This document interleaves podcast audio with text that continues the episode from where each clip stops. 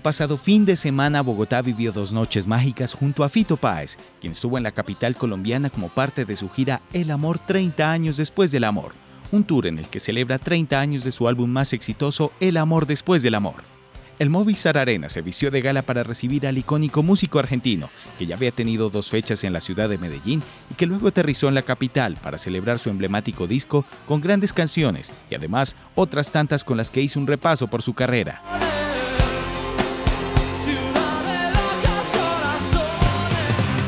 En los últimos días, el nombre de Fito Páez ha resonado con gran fuerza debido a su serie biográfica en la plataforma de streaming Netflix, que ha revelado detalles inéditos impactantes. Uno de ellos, el asesinato de su abuela y su tía abuela, una tragedia que lo marcó de por vida. Este hecho sucedió mientras el músico vivía una de sus mejores etapas de su carrera. A continuación, le contamos la historia de la tragedia que marcó a Fito Páez.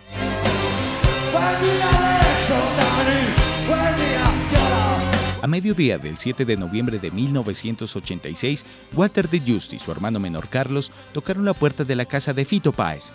Y bien entraron, se abalanzaron sobre sus víctimas.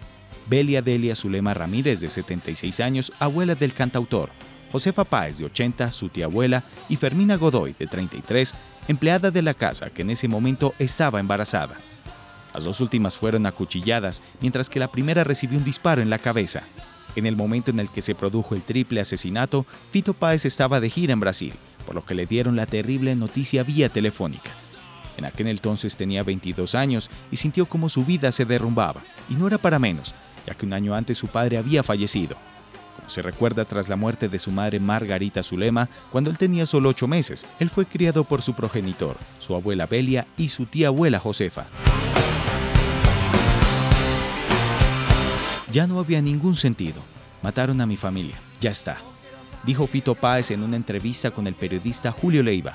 Gracias a su entonces pareja, la cantante Fabiana Cantilo, logró ponerse de pie y sacó su cuarto álbum, Ciudad de Pobres Corazones, en junio de 1987, en el que reflejó sus sentimientos de ira, rabia e impotencia tras estos terribles sucesos.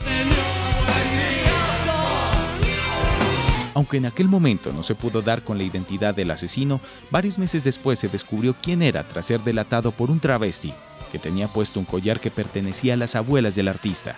La sospechosa contó que el accesorio era un regalo de su novio Walter. Al día siguiente, la policía allanó la casa de Di Justi, donde encontraron el grabador que Fito le había regalado a su abuela. Tras ser hallado responsable de los asesinatos, él confesó haberlas matado, pero había más.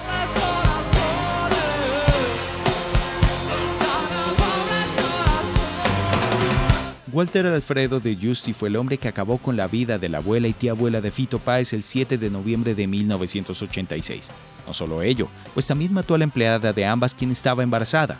Pero antes de cometer este triple crimen, también asesinó a otras dos personas, solamente una semana antes, el 31 de octubre.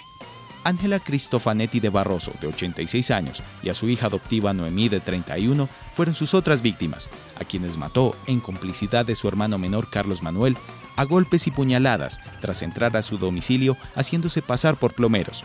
Walter tenía 23 años y su hermano 18. Pero, ¿quién es Walter de Justi? El hombre nació en 1962 en Rosario. Estudió en la escuela secundaria Dante Alighieri, donde conoció a Fito Páez. Al igual que al cantautor, a él también le gustaba la música, por lo que perteneció a un grupo de heavy metal, aunque no tuvo mucho éxito. Se dedicó a la plomería por varios años. Sin embargo, cuando ya había cometido los cinco asesinatos, el 4 de diciembre de 1986 ingresó como agente de policía a la subcomisaría de Pueblo Ester. Nadie sospechaba que uno de sus nuevos miembros era un criminal, hasta que fue delatado por un travesti. Tras confesar todo, De Justi fue sentenciado a cadena perpetua el 24 de agosto de 1987. En tanto, su hermano Carlos quedó con libertad condicional. Debido a que perteneció a la policía, Walter pasó a retiro obligatorio de la fuerza, algo que fue muy cuestionado, pues debió ser directamente exonerado. Debido a ello, él pudo seguir cobrando el 70% de su sueldo por seis años más, es decir, hasta noviembre de 1993.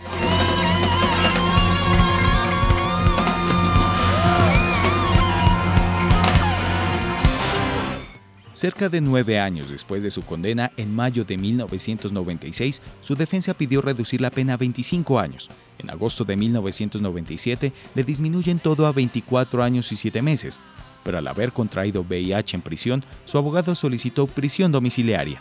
A esto se sumó el argumento que de Justi estaba perdiendo la visión, por lo que accedieron a su demanda.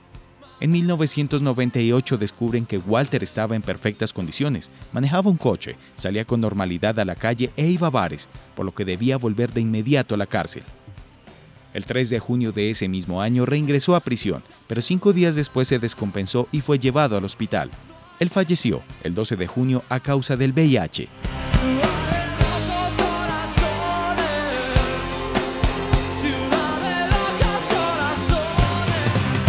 No se saben las razones exactas por las que Walter de Justi acabó con la vida de la abuela y tía abuela de Fito Páez, solamente que aceptó haber cometido los tres crímenes al igual que el de otras dos mujeres. Fito era muy pegado a su abuela y su tía, pues fueron las mujeres que le criaron, tras la muerte prematura de su madre. Desde que era un niño, vivió con ellas y su padre en su casa en Rosario. Además, cuando tenía discusiones con su papá, eran su abuela y su tía quienes salían en su defensa.